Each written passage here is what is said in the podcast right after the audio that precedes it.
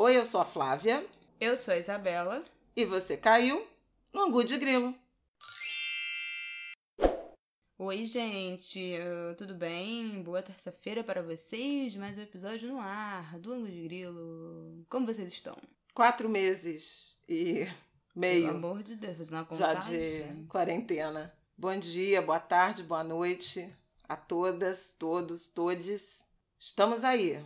E o papo de hoje é Pois é, hoje vamos falar sobre as festas de fim de ano e carnaval. É, nas últimas semanas, principalmente nessa última semana, alguns estados, algumas prefeituras começaram a soltar o adiamento né, das festas, suspensão dos modelos de Réveillon e Carnaval na data e da forma que a gente conhece. E aí vamos comentar um pouquinho disso, porque sei que os corações já estão mexidos com adiamento de Carnaval e o ano novo tá uma janela, né, de possibilidades abertas do que pode ser e o que pode não ser. Quer começar falando, Flávio?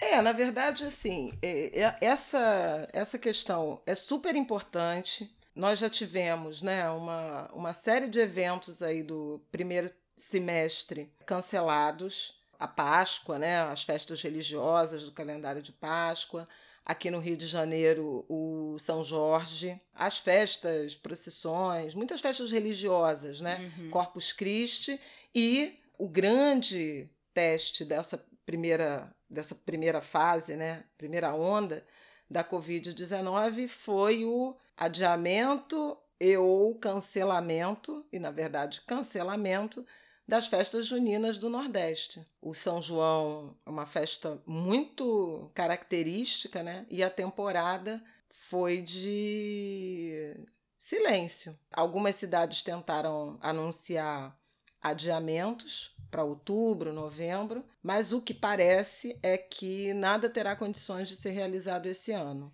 Parintins, né? Foi uma Parintins que, que atrasou. Exatamente. Parintins também, que é normalmente o último fim de semana de junho, Festival do, do Boi do, de Parintins, foi remarcado para novembro. Mas há dúvidas se haverá condições de realização.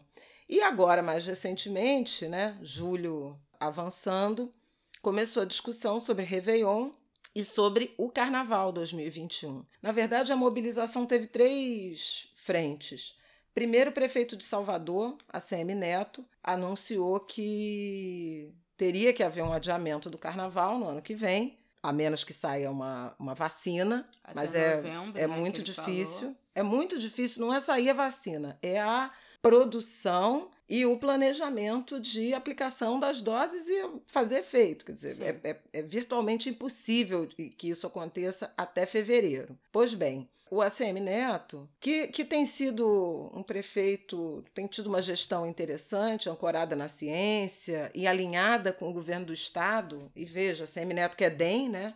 E Rui Costa que é PT, mas eles têm feito um, uma gestão alinhada nessa crise, o que é um fato a ser é, reconhecido né, pelo Brasil diante da gestão que a gente tá, tem, tem testemunhado no Brasil, né, do ponto de vista do Ministério da Saúde, da Presidência da República e em vários estados. Ele quis fazer uma aliança com os prefeitos das cidades que abrigam os principais carnavais do Brasil, então Salvador, Recife, Rio e São Paulo, para que o adiamento fosse conjunto e se encontre uma data. Ele fala em junho ou julho do ano que vem. Acho que mais até para julho por conta do, das festas dos festejos juninos. Na sequência, o prefeito de São Paulo anunciou o cancelamento do Réveillon da Avenida Paulista, onde tem shows e uma queima de fogos, e depois também o adiamento do carnaval, sem marcar data. Fala algo entre maio e junho, mas ainda a ser negociado. No Rio de Janeiro, estamos na seguinte situação: já está praticamente decidido que o Réveillon não acontecerá da forma como nós nos acostumamos, que é aquela festa da queima de fogos de Copacabana. Uhum naqueles números é, inflados que dão conta de que, por exemplo, esse ano foram 2 milhões e 900 mil pessoas né, na festa de Copacabana. Mas, enfim. E não só Copacabana, né? Os outros palcos também, outras praias, Piscinão de Ramos, Parque Madureira também tem tido palco em Réveillon nos últimos anos e não vai rolar. É, mas eles estão falando principalmente o que a prefeitura já admite é que o Réveillon de Copacabana, naqueles ah, é maior, moldes, sim. não vai é, ter condições de acontecer. E a Rio Tour está preparando uma, um, um leque né, de opções para apresentar para o prefeito Crivella, Marcelo Crivella, que de festivo não tem nada, né? Então, é, é o acho que é um ponto, né? Da festa. É, mas algumas possibilidades de, por exemplo, espetáculos visuais distribuídos pela cidade, com transmissão online, né? E aí as pessoas poderiam fazer seu, suas festas em casa e assistir a essas queimas de, de vários pontos da cidade. Algo reflexivo em razão do número de mortes, desse ano de luto, com algum sinal de esperança, mas com algumas reflexões o que eu acho que é uma, um ponto interessante para a gente até discutir um pouco mais aqui, em que medida temos clima, né, para uma festa coletiva num ano de tanto luto. Mas enfim, sobre o Carnaval do Rio de Janeiro, o principal do país, o maior espetáculo né, do, do gênero no mundo. Seis escolas de samba iniciaram uma, uma mobilização na última plenária da Liga Independente das Escolas de Samba é, Mangueira, Beija-Flor, São Clemente, Grande Rio, Vila Isabel e acho que Portela, dizendo que o carnaval das escolas de samba estaria condicionado à descoberta da vacina e à imunização da população. Não haveria condições. E não há mesmo, porque o carnaval é, é um evento de aglomeração na essência, e não apenas no, na semana, no desfile. É, né? No a, a produção começa... toda envolve aglomeração, escolha de samba, você tem as feijoadas, a própria ensaios. produção, nos barracos, tem os ensaios, né? a produção nos barracões, nos ateliês. Então, é, demanda uma, uma produção e um protocolo muito diferente de tudo que a gente já viu. Mas a decisão final vai sair em setembro, na próxima plenária da Liesa, com as escolas é, se reunindo e tomando a decisão e a prefeitura participando. Mas é praticamente certo que não haverá carnaval 2021 em fevereiro. É nesse pé que estamos, em termos de boletim informativo. Em Recife, né? É, tem uma tem uma tem um de debate de Recife e Pernambuco que falaram há duas semanas a última declaração sobre carnaval de que ainda é cedo demais para pensar nisso mas tem já na, no legislativo né, de municipal debates, discussões sobre adiamento. Uhum. Né? Então a gente tem aí é, essas principais festas. Domingo tem dez dias, né? Que o prefeito de Salvador foi entrevistado no especial pandemia de, do novo coronavírus na Globo News. Eu estava, inclusive, presente nessa entrevista. E eu perguntei a ele, até por provocação de um internauta, assinante que me escreveu no, no Twitter, sobre o, o, calendário de festas religiosas de Salvador, porque tem, além do carnaval, né, tem o Réveillon, eles têm uma, uma, um festival da virada também por lá. Você tem em dezembro a festa de Santa Bárbara, né, que também reúne muita gente lá no Pelourinho. Você tem em janeiro a Lavagem do Bonfim, também reunindo muita gente. E no 2 de fevereiro, a festa de Iemanjá. E ele já falou que não vai ter nada, né? Já falou que não vai ter nada, que não tem condições de ter nenhuma dessas festas, né? Não apenas o carnaval, mas nenhuma dessas festas que envolvem aglomeração, porque não há condições sanitárias. Foi bem consciente. O Círio de Nazaré também está, que é em outubro, também está ameaçado. E imagino que também as romarias, a Aparecida do Norte, né? Por conta da, da padroeira Nossa Senhora Aparecida. Então é um ano muito difícil. E aí a gente quer tratar, já dei esse panorama do que está acontecendo com as festas. Vocês poderiam também nos escrever e falar das, né, do que está acontecendo nas cidades, né? No, nos bairros, nas localidades. E eu acho que vale a pena a gente discutir um pouco mais sobre a cadeia produtiva dessas festas, porque não é apenas sobre festa, e eu ando meio indignada, intrigada, desapontada com o fato de o debate ficar muito restrito a adiamento, cancelamento, mudança de data e um pouco ao, o, o impacto no turismo, muito focado na demanda, em quem vem para a festa, em quem quer consumir a festa, e pouco nas soluções de quem vive da festa, né? se sustenta com as festas, porque festas no Brasil são, além de, naturalmente, eventos de tradição cultural, histórica, religiosa, é também ofício, né? trabalho e renda para muita gente na economia formal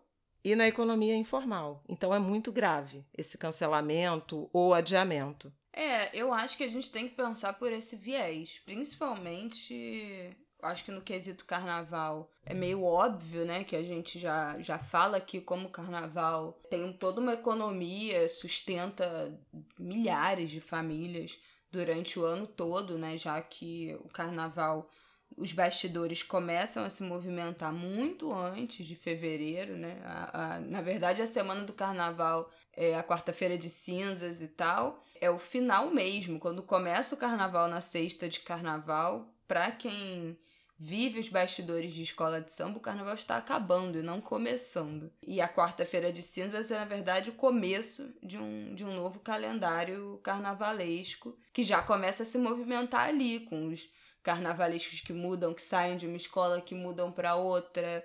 Então, o carnaval é uma festa que dura o ano todo e sustenta é, milhares de famílias no ano todo. Então, acho que o nosso viés de preocupação, enquanto cidadãos e pessoas que não trabalham dentro né, dessa indústria, é a preocupação em como essas famílias, essas pessoas estão sobrevivendo e sobreviverão com esse adiamento ou cancelamento, enfim, seja lá o que vai de fato acontecer. Mas tem outras coisas que eu fico pensando, por exemplo, o Réveillon, tem várias opções, né, de espalhar alguns palcos, alguns telões pela, pela cidade, espalhar umas queimas de fogos, fazer queima de fogos na praia sem público, que eu acho inviável, porque se tiver queima de fogos vai ter público, as pessoas vão, não interessa falar, não pode ir, você acha que as pessoas não vão? As pessoas vão para ver as queimas de fogos. E assim, gente, eu acho dessas contando que não vai ter turismo internacional, né? Obviamente. Quem é que vai ser o gringo que vai vir passar férias virada de ano no Brasil com a situação que a gente tá aqui? Então, o turismo ainda vai ser muito inferior. Acho que nem o turismo nacional de andar de avião e tal, vai ter sido restabelecido até lá. Então, é óbvio que vai ter um baque na no setor hoteleiro e aí tudo que envolva o setor de turismo nessas cidades onde o Réveillon é um grande evento, como é no Rio de Janeiro, né? O Réveillon da Praia de Copacabana, que dizem os números oficiais que ano passado levou 2 milhões e 900 mil pessoas para a praia, mas tem alguns especialistas que falam que esses números são um absurdo e não é essa quantidade de gente toda. Mas enfim, ainda assim é muita gente. E aí, eu acho importante a gente pensar por esse lado, mas contando o quê? Não vai ter queima de fogos na praia, não vai ter turista, né? Porque o grande cartão de visita é o são as queimas de fogos. Eu acho que no Brasil inteiro, né? Na Bahia tem várias cidades do interior da Bahia, do sul da Bahia, que nos últimos anos ficaram com festas de Réveillon de cinco dias direto, Trancoso, Milagres, enfim. Essas festas não vão acontecer com milhares de pessoas. Então, já partindo do pressuposto que não vai ter turista, e aí por isso já vai ser um rombo imenso no setor de turismo, vai ter Réveillon pra quê? Pra gastar dinheiro fazendo queima de fogos que as pessoas não vão conseguir ver e fazendo, sei lá, botando telão em praça para as pessoas aglomerarem e aí a porrada estancar com a polícia dia 31 de, nove... de não, dezembro. Não. Mas é verdade, gente, que as pessoas vão se aglomerar. E se a polícia tiver que dispersar, você acha que vai dispersar como? Ah, Rio de Janeiro aqui, a gente sabe como as coisas acontecem. A praia não pode ficar na areia tomando sol. E as pessoas estão lá é óbvio que no ano novo as pessoas vão se aglomerar. Não dá pra ter palco, não dá pra ter telão, não dá pra ter nada em lugar nenhum. E aí eu também fico, ai, o povo saudoso. Ah, não, porque tem que ter, poxa, tem que ter ano novo. Como é que a gente não vai ter Réveillon? Gente, ninguém vai morrer por causa de um ano novo dentro de casa, comemorando com a família, ouvindo uma música, comendo uma comida na virada do ano, pelo amor de Deus. Pelo amor de Deus, eu sou uma pessoa que ama passar ano novo vendo fogos na praia, é o ano novo que eu mais gosto, em Copacabana. Passei quase toda a minha vida lá, que eu gosto de ir ver os fogos, não sei o que, pisar na areia. Não vou morrer de ficar esse ano novo em casa se eu tiver que ficar, porque não vai ter. Então, assim, pelo amor de Deus, né? Vamos botar a mão na consciência que a festa pela festa puramente, de você ter que mudar o seu estilo de comemoração de ano novo, isso não é uma coisa tão grave assim. Né? A gente tem que pensar que estamos vivendo uma situação completamente diferente e ah, aceitar. Vai ser uma vez. Depois, no próximo ano novo, já vai estar tá tudo bem. Vai pra praia, vai soltar os fogos. Mas dessa vez vai ter que ser diferente. Bom, deixa eu falar aqui uma coisa sobre o, o Réveillon, porque você mencionou a questão dos turistas, né? E a, a rede hoteleira está muito preocupada. O turismo, vamos lembrar, foi um setor que o setor que primeiro sentiu o baque dessa, dessa crise da pandemia, setor aéreo, aí o setor de turismo e a cultura, entretenimento, tudo que a gente sabe. O Réveillon do Rio, segundo os dados da, da prefeitura, recebeu no ano passado, o Réveillon de Copacabana foram 2 milhões e 900 mil pessoas, é, o que é, é um número exagerado, mas tem um número muito grande de turistas, principalmente é, nacionais, e São Paulo, Minas, Rio Grande do Sul, vem muita gente. Tem alguns lugares que são viáveis de o, o turista viajar de carro. Sim. Né? É, esse entorno, por exemplo, Minas Gerais, São Paulo, Espírito Santo, ainda é viável de você ter, de você atrair é, o turista. O calendário do Réveillon, ele começa a ser montado né, pela prefeitura em agosto. Então, tecnicamente, a gente ainda não está atrasado para ter algum tipo de programação. E os hotéis é, pensarem, porque eventualmente você pode ter um hotel com 20 ou 30% de ocupação, 40% de ocupação, algo assim, e produzir uma festa que seja transmitida para os quartos, se as praias estiverem liberadas eventualmente. Acho que tem algumas possibilidades. E acho que a gente precisa pensar em opções de, de operação para garantir trabalho e renda para muita gente é. no, no estado do Rio de Janeiro. Agora, o carnaval já é mais complicado, mais complicado, tanto do ponto de vista de, de realização, né, porque ele envolve aglomerações, né, em, por exemplo, na Sapucaí, no caso dos desfiles, a produção já está comprometida, a Rio Tour, segundo as informações, eles começam a divulgar preço do ingresso, eles anunciam o preço dos ingressos em julho, isso não aconteceu ainda, então, de qualquer maneira, o calendário já está comprometido. E aí, para a gente falar um pouco mais sobre, sobre esse tema, especialmente a questão do carnaval e as implicações que essa tragédia da pandemia traz para essa, essa festa, e mais do que essa festa, essa cadeia produtiva, nós temos um convidado especial. Hum. mais uma vez, Aidan André Mota, participa, nos dá a honra de sua presença, como se fosse possível não estar presente, né? Porque a gente está confinado aqui. Mas a Aidano está de volta para a gente trocar uma ideia sobre a situação do Carnaval Carioca. Bem-vindo, Aidano André Mota. Oi, gente. Obrigado pelo, pelo, pela honra de estar aqui pela terceira vez, né? Terceira vez. Pode pedir música já. É, já posso pedir música enfim, por um péssimo motivo, né? Que é a tragédia da pandemia, que vai. Que, enfim, está atacando o Rio de Janeiro, o Brasil e o Rio de Janeiro de uma maneira muito dramática, né? Muito difícil. E vai é, ainda é, causar danos na, na, na vida dos cariocas durante muito tempo. Uma das questões que a gente já está tratando, enfim, se angustiando com ela há muito tempo é o carnaval, né? O Rio de Janeiro tem dois carnavais, na verdade, né, que acontecem ao mesmo tempo. Tem o carnaval de rua, que economicamente é mais importante para a cidade, e tem o carnaval das escolas de samba, que culturalmente não se compara a nenhum outro evento no Brasil pela sua importância cultural, histórica, de formação de identidade, enfim, e também sua importância econômica, claro. O carnaval de rua, né, ele dos blocos e tudo mais, ele causa aglomerações maiores até do que a Sapucaí. Né? Na Sapucaí cabem 80, 80 e poucas mil pessoas por noite, cada escola leva 3 mil componentes, Então, se você fizer a conta de todo, dos três dias de desfile, não dá um bola preta, que é o bloco que reúne um milhão de pessoas na. Eu tenho dado aqui Rio do Branco. Bola Preta do 2020, um milhão de pessoas, segundo a prefeitura, quem reuniu foi a, o Fervo da Lude.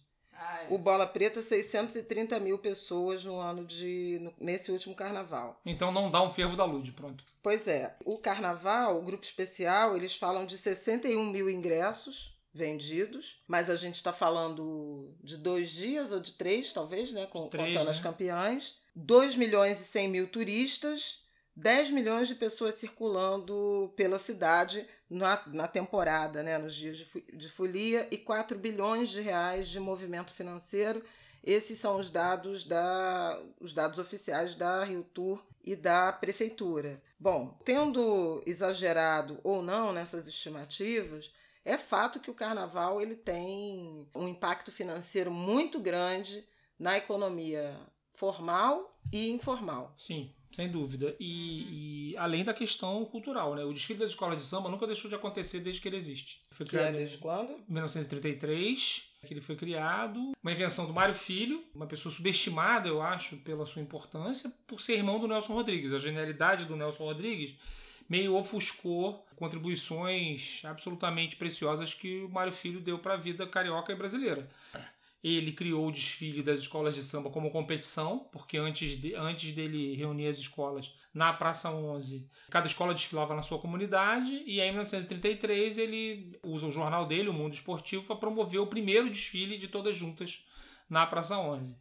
Mário Filho também, vocês devem estar se lembrando, dá nome ao Maracanã, porque foi graças a uma campanha liderada por ele que é, a construção do Maracanã, do então maior estádio do mundo, para a Copa de 50, aconteceu. Desde 1933, o desfile jamais deixou de acontecer. Teve guerra, a Segunda Guerra, o desfile aconteceu, né? a, a Portela foi heptacampeã. Enfim, agora, esse inevitável cancelamento do desfile de 2021, eu não acredito num adiamento do desfile para o meio do ano, ou para quando é, houver condições sanitárias, porque você vai acabar comprometendo o calendário de 2022. Então, por isso eu não acredito num desfile como a gente está acostumado a ver no meio do ano de 2021. O que Ou você seja, você está falando de uma conjuntura ainda mais dramática, né? Em que a gente retomaria o, o carnaval como, digamos, como conhecemos, esse ciclo de produção e um desfile convencional com arquibancadas e tal, só em 2022. Sim, é no que eu acredito. A menos que assim, a gente tenha o milagre de uma vacina a tempo de vacinar todo mundo. Eu não acredito mesmo nisso. Não, eu acho, eu acho que tem essa possibilidade. Tá na conta do milagre. Fala-se em vacina ou remédio, É, mas né? Mas, de qualquer maneira, você tem a questão da limitação do sistema de saúde. né? É, e uma das principais. A principal receita das escolas de samba é a venda de ingressos da Sapucaí. Que em 2020, os três dias de, de venda de ingresso renderam às escolas 70 milhões de reais brutos. Cerca de 70 milhões de reais brutos, né? Aí você tem que pagar toda a estrutura da Sapucaí e tudo mais, enfim. Mas de qualquer maneira, essa é a maior receita. E aí a gente fica pensando, quem é que vai comprar ingresso, seja turista, seja carioca, quem é que vai comprar ingresso para ir para Sapucaí sem ter a certeza da vacina, ou mesmo do remédio, né? Então assim, então é inviável o desfile, só que as escolas não, elas não estão preparadas para qualquer tipo de intempérie, que dirá uma, uma intempérie quase apocalíptica como a pandemia. Então, assim, é, nesse momento que a gente tem, são os trabalhadores das escolas de samba passando as necessidades mais básicas, escolas de samba quebrando compromissos como empregadoras, né? elas que já mantêm uma relação de trabalho precarizada com os seus profissionais, agora simplesmente estão quebrando os compromissos. O presidente da, o presidente da, o presidente da Mangueira, Elias Rich, anunciou que não tem dinheiro para pagar. é, simplesmente os seus cerca de 50 funcionários. E outras escolas também estão dispensando seus quadros, né? E outras escolas estão, estão dispensando os seus quadros, né? A Beija-Flor foi uma que fechou seu barracão, a Vila Isabel também já decidiu fechar o barracão. E é um clima de, de angústia, de muita incerteza entre as escolas, porque o que está sinalizado é que talvez algumas escolas não sobrevivam para sair lá na frente, né? Depois da pandemia. Se a gente considerar que o calendário com as receitas, porque a outra receita, é bom esclarecer isso, a outra receita fundamental do, é, do carnaval é a venda do direito de transmissão para a TV Globo. Tem um contrato assinado pelos próximos quatro anos, né? É um contrato de cinco anos, cujo primeiro ano foi cumprido em 2020 no carnaval de 2020 e agora a gente tem mais quatro anos. Só que sem desfile a TV Globo não tem nenhuma obrigação de, de pagar, já que as escolas não vão entregar a parte delas no compromisso. Então, não tem receita possível, até porque as quadras não podem ser abertas para eventos porque, enfim, por conta da, da aglomeração. Então, as escolas não têm alternativa porque, entre outros motivos, porque não se prepararam. Elas não contam também com nenhum apoio do Bispo Crivella, prefeito do Rio de Janeiro, que quer que trabalha, desde que foi eleito, pela destruição das escolas de samba. Quem me ouve nos meus comentários na CBN, quem me lê nas redes sociais, sabe que não é nenhuma novidade eu dizer isso. E estou convencido que ele, um bispo de uma denominação neopentecostal, tem como missão destruir as escolas de samba. A pandemia para ele é uma mão na roda, porque ele não vai prever nenhum tipo de auxílio financeiro para as escolas de samba. E o que as escolas de samba precisam nesse momento é de dinheiro para pagar os seus funcionários. É, só que, de outro lado, as escolas também não, jamais se prepararam para uma chuva, para uma tempestade como essa. Elas não têm nenhum tipo de. A, a, atitude que a Liga Independente das Escolas de Samba tomou foi adiar a decisão para setembro, na esperança aí de algum tipo de negociação quando eu acho que as escolas têm que ser muito mais incisivas nesse pedido. É, eu insisto, desde 1933, as escolas de samba estão ajudando o Rio de Janeiro a formar a imagem do Rio de Janeiro, estão ajudando a economia do Rio de Janeiro, estão ajudando o setor de serviços, estão gerando emprego e renda. Está na hora do Rio de Janeiro ajudar as escolas, porque não dá para aceitar que o Rio de Janeiro vire as costas para Mangueira, vire as costas para Portela, vire as costas para o Salgueiro e para todas as outras escolas, né, que que tanto fazem pela imagem da cidade. Então, assim. Eu queria lembrar de uma, de uma outra coisa. Essa tragédia da, da Covid, ela alcança as escolas de samba num momento que era um momento de reencontro com as suas comunidades, né? O, que, o Carnaval de 2020 eu acho que foi muito simbólico nessa direção. Uma temporada em que a gente, mais uma vez, por conta até do que o Aidan comentou, sobre a desatenção, o descaso, o desprezo da prefeitura em relação às escolas, principalmente do grupo especial, né? Não tivemos ensaios técnicos e as escolas fizeram muito, compartilharam muito dos seus espetáculos nas bordas das comunidades. Enredos autorais, né, com o desaparecimento, a fuga dos, dos patrocínios. Então, viveram um momento de reaproximação, de, acho, creio, né, de aumento de relevância, de ligação com as suas comunidades, com as suas histórias. A Grande Rio é um exemplo forte. A própria Viradouro, né, que já vem há alguns anos fazendo isso, mas a Beija-Flor estava ensaiando em Nilópolis. E durante a temporada da, da pandemia, muitas escolas assumiram papéis importantes aí de ação social, de distribuição de cestas básicas, de costura, né, de máscaras, produção de, de máscaras, de, material hospitalar, né? De material de proteção, proteção né? É, equipamentos de proteção individual. Então vejam, são instituições, né, organizações uh, sociais e comunitárias de grande relevância e de muita geração de trabalho e renda e de sustento. Me parece que esse debate não pode ficar, como eu já falei no início do programa, não pode ficar restrito a uma data no calendário e ao lamento pelo potencial turístico que se vai, porque as escolas de samba não são só uh, as protagonistas de um espetáculo de uma semana de fevereiro. Elas são muito mais que isso para a cidade, para as suas comunidades, porque envolvem. E aí, Aida, eu queria que você falasse um pouco disso, desse calendário ao contrário, né? Porque você pensa o carnaval em fevereiro, mas quando é que começa essa essa preparação e o tanto que ela é envolve aglomeração e que precisa de um protocolo, mesmo quando é, houver a, a vacina. Acho que também também o, o, modo de fazer carnaval ele vai mudar daqui para frente. Eu acho que a gente vai precisar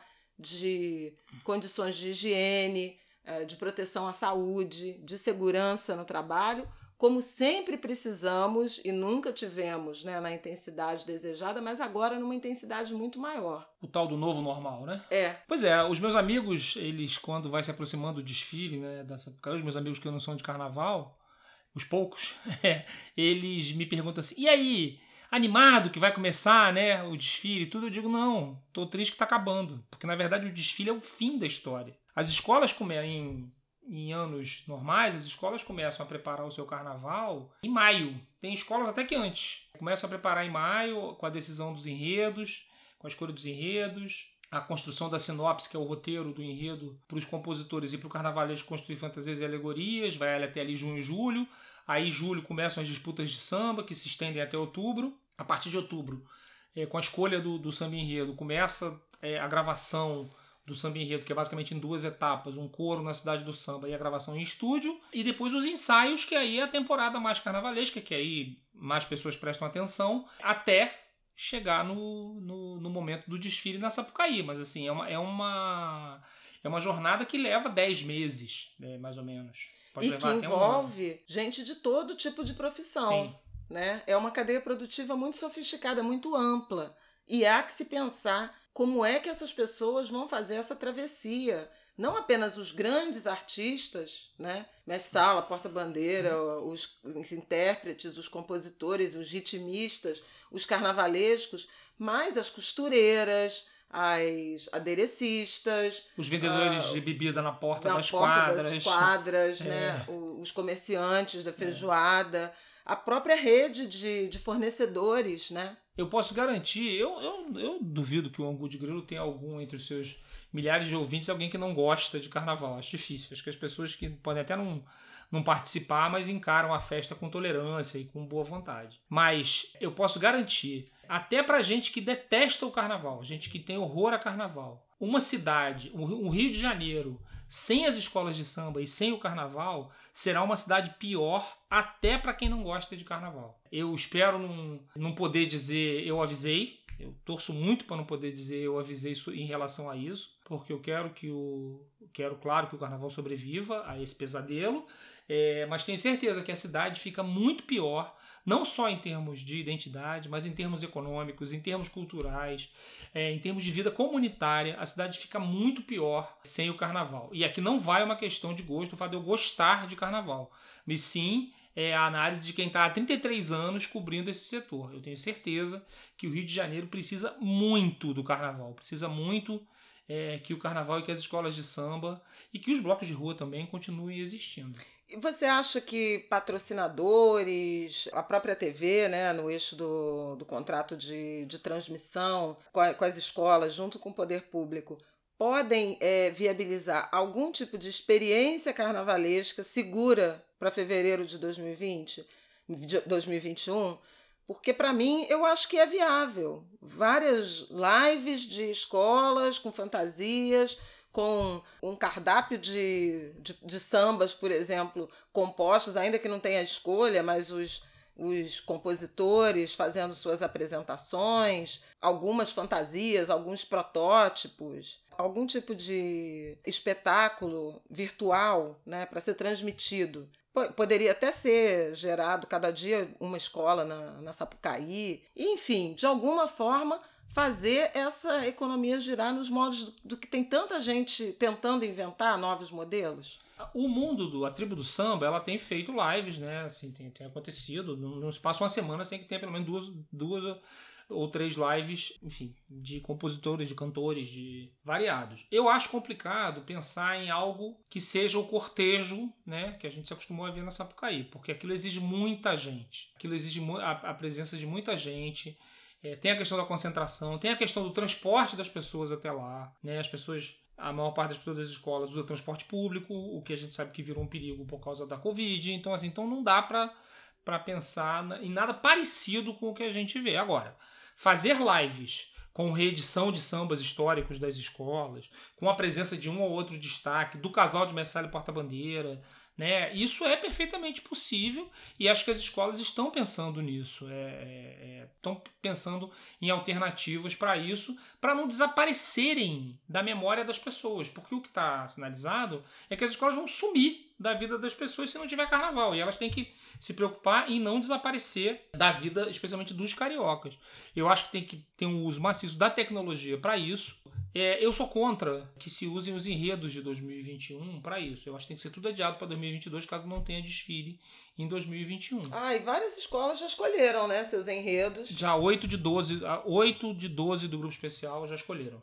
Só, é, na verdade, 9. 9 de 12. Só faltam Mangueira, Tijuca e Imperatriz a anunciarem seus enredos. As outras todas já escolheram, mas eu acho que, e acho que a tendência é que, que aconteça isso, que as escolas adiem tudo para 2022, até porque tem a questão de alegoria, a questão de fantasia, enfim, é tudo, não tem nem material para fazer, na verdade, não está chegando material, nem se as escolas quisessem elas conseguiriam fazer.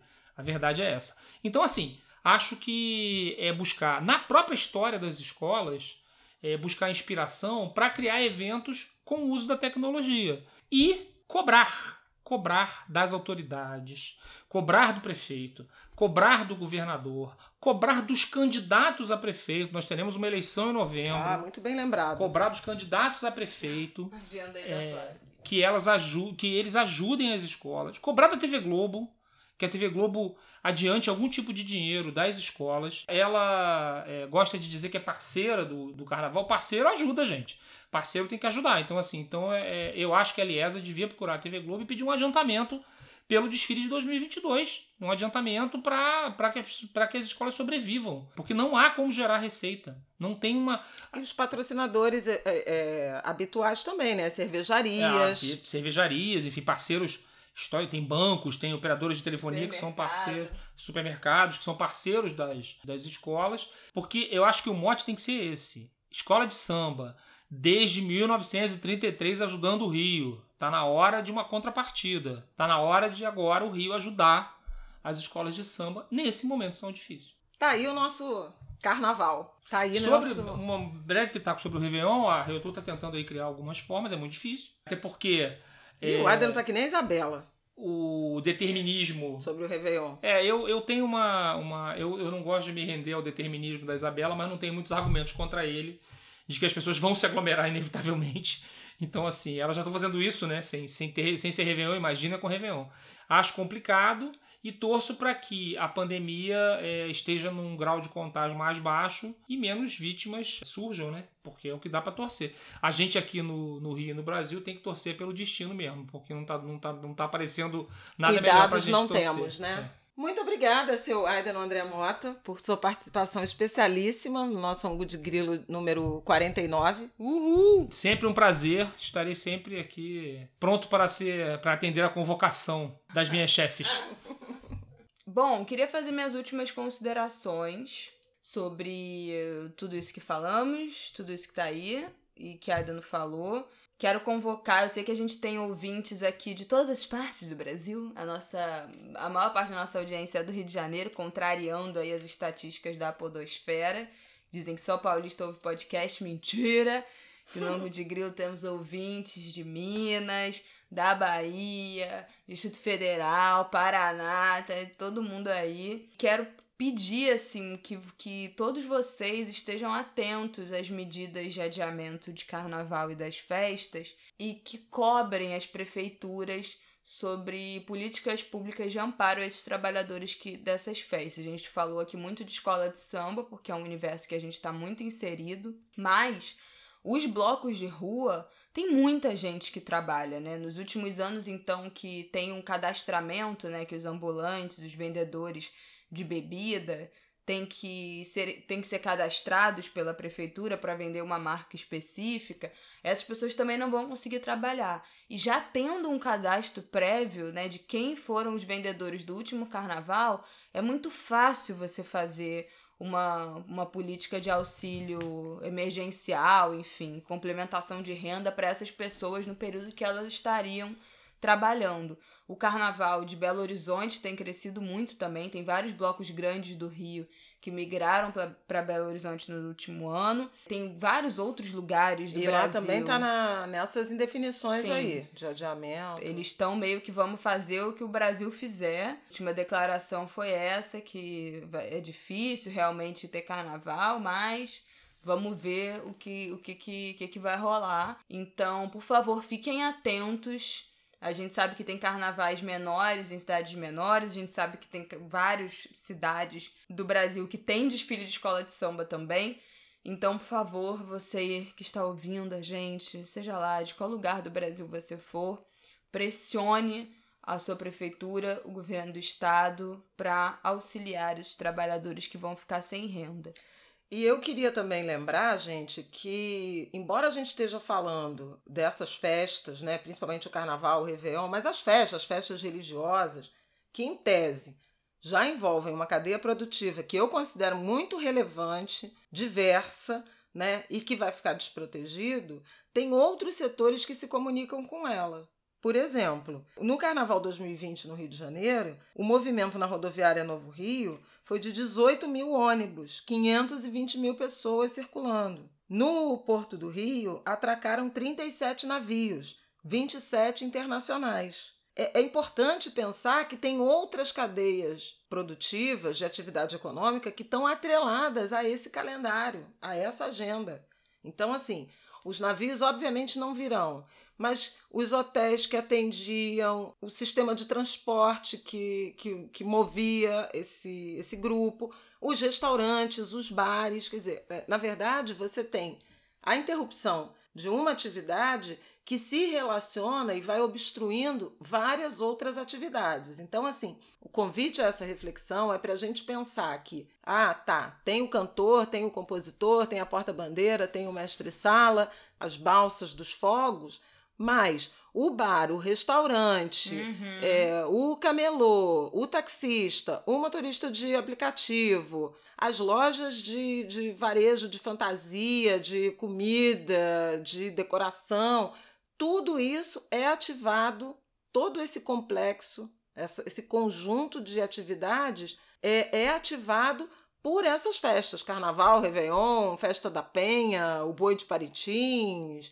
o Carnaval de São Paulo. Então, assim, não se trata somente das pessoas diretamente envolvidas com essa festa. Se trata de uma sofisticada, uma sofisticada engrenagem né, de atividade econômica que vai ser muito penalizada. E me parece que vai ser preciso um diálogo muito intenso entre esses setores, né, os trabalhadores envolvidos nessas, nessas cadeias, suas representações, o empresariado e o poder público na direção de garantir que essas pessoas sobrevivam até a retomada.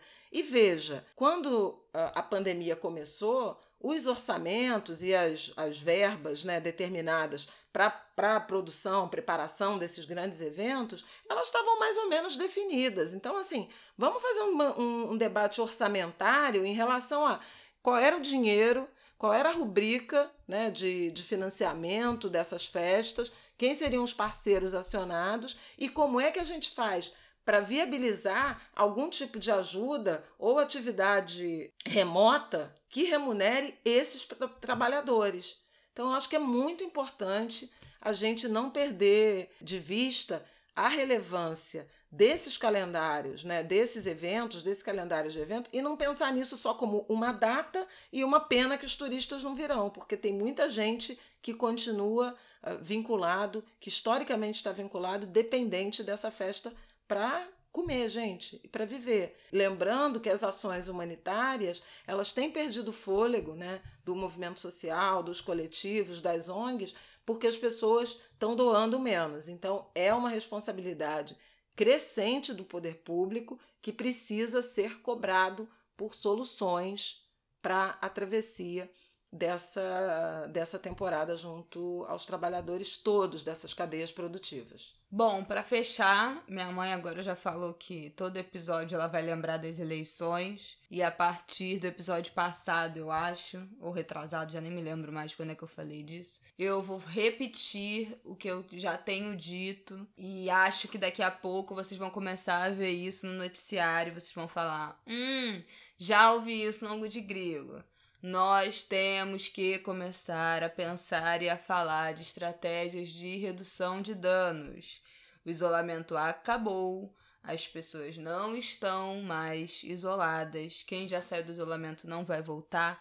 Quem nunca se isolou não vai se isolar a partir de agora. E tem uma outra dimensão. Tem muitas das atividades que a gente enxerga como quebra de isolamento que não são mais proibidas. As pessoas não estão quebrando o isolamento, né? Por regras.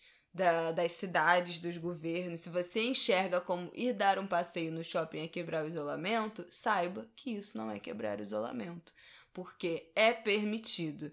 Então, a noção de cumprimento de regra, o que, que é ético, o que, que é moral, o que, que é permitido, o que não é, o que é quebrar o isolamento, o que não é, varia muito de pessoa para pessoa. E a gente já tem falado disso aqui desde o início da pandemia, também por uma dificuldade de manter isolamento em certas configurações né, habitacionais, familiares, enfim. Então, agora que esse afrouxamento aumentou ainda mais, a gente tem que pensar em redução de danos. Não adianta mais a gente ficar falando fiquem em casa. As pessoas não vão ficar em casa. Então, o que eu gostaria de estar ouvindo é Gente, se você for encontrar com alguém, com um pedaço da sua família, escolhe a casa de alguém que tem um quintal, que tem um lugar aberto, que dê pra botar uma cadeira de praia cada um num canto do quintal e ficar o mais afastado possível. Não marca na casa de quem tem a casa toda fechada e pequena. Marca de encontrar em quem tem quintal grande. Se você for fazer um churrasco na sua casa, escolhe a casa de alguém que tenha laje, que dê para fazer o churrasco na laje que é aberto, e não dentro de casa para ficar todo mundo dentro de casa aglomerado. Então, se você for encontrar alguém, vá num lugar público. Não encontra dentro de casa, não encontra num bar aglomerado, marca num parque, marca no, no, no Rio de Janeiro, por exemplo, a Quinta da Boa Vista tá aberta. O né? Parque Madureira também. O Parque Madureira também reabriu semana passada, né? É. Então marca num parque, que dê para você botar um toalhão, fica cada um num ponto, ao invés de marcar dentro da casa de alguém, ao invés de marcar dentro de um restaurante, dentro de um, de um shopping. Então a gente precisa começar a falar de redução de danos e explicar para a população em geral o que que é tem menos probabilidade de ser um risco de transmissão. Já existem alguns infográficos, um do G1 inclusive, que elenca entre amarelo, verde e vermelho, o que, que tem mais risco de transmissibilidade ou não. Aí tem coisas como ir a um bar cheio, ir a uma boate tal, que são risco maior. Caminhar em um lugar aberto, risco menor. Então a gente vai inevitavelmente ter que começar a falar disso nas próximas semanas. Esses infográficos já pipocando são um sinal. Põe um link. Vou botar, vou botar onde é que eu, que eu vi, vou achar essa matéria aqui, botar na descrição do episódio, aqui mesmo no aplicativo que você estiver ouvindo vai estar tá lá para vocês entenderem o que, que eu tô falando. E a gente precisa cair na real de que agora é redução de danos. É, mas isso não impede que as pessoas que ainda tenham condições, né, de isolamento, de trabalho remoto, que elas deixem é, de lado esses cuidados. Sim, Até porque certeza nós estamos entrando numa semana que pode ser uma semana perigosa no sentido de exigir uma, um novo esforço de distanciamento social. Sim. Porque a semana, as duas últimas semanas foram de aumento né, foram de manutenção do número de mortos, mas com tendência de alta, com é, tendência de alta do número de casos, e normalmente o aumento do número de casos ele antecede uma, uma demanda maior por serviços de saúde e, portanto, pode levar a uma nova, um novo aumento do número de óbitos. E acho que essa semana de julho, essa última semana de julho, vai ser uma semana importante no sentido de talvez algumas revisões de procedimento. Então, quem tiver, ainda tiver essa consciência, fique em casa. Sim, por né? favor. Consciência e possibilidade. Fique em casa, porque a gente vai estar, tá, inevitavelmente, a gente vai estar tá salvando alguém. Sim, com certeza. Acho que quem ouve a gente aqui tem uma mínima consciência né, desse processo que a gente tem vivido da dificuldade do isolamento, mas também da importância dele. Então é óbvio que quem puder ficar em casa ainda, é, tiver condições de, de trabalho, financeiras, de saúde mental, por favor, fique. Se tiver que sair, que tome todos os cuidados, mas que a gente comece, enquanto sociedade, a pensar coletivamente a partir desse prisma, porque fingir que nada está acontecendo e que as pessoas vão ficar em casa ou voltar a ficar em casa é uma, uma, um processo de negação que também não vai fazer com que mortes sejam evitadas e que as pessoas fiquem, saiam ou fiquem, né? Então, acho importante até para a gente pensar em instruir familiares. Acho que todo mundo tem família, tem amigo que já tá vivendo como se nada tivesse acontecido, né? Então, ao invés de a gente falar, fulano vai, não sai na rua, fica em casa, porque a gente já sabe que fulano não vai deixar de sair na rua e não vai ficar em casa, que a gente possa instruir essa pessoa do que é o melhor. Vai sair, então não vai em 200 lugares ao mesmo tempo, vai para um lugar aberto, vai encontrar fulano num lugar que, que seja ao ar livre, que a gente possa adotar estratégias de redução de danos, principalmente agora que em alguns lugares as aulas já estão começando a se movimentar para voltar e já tem um dado de que 10 milhões de pessoas de grupo de risco vão ficar expostas ao vírus quando as aulas voltarem.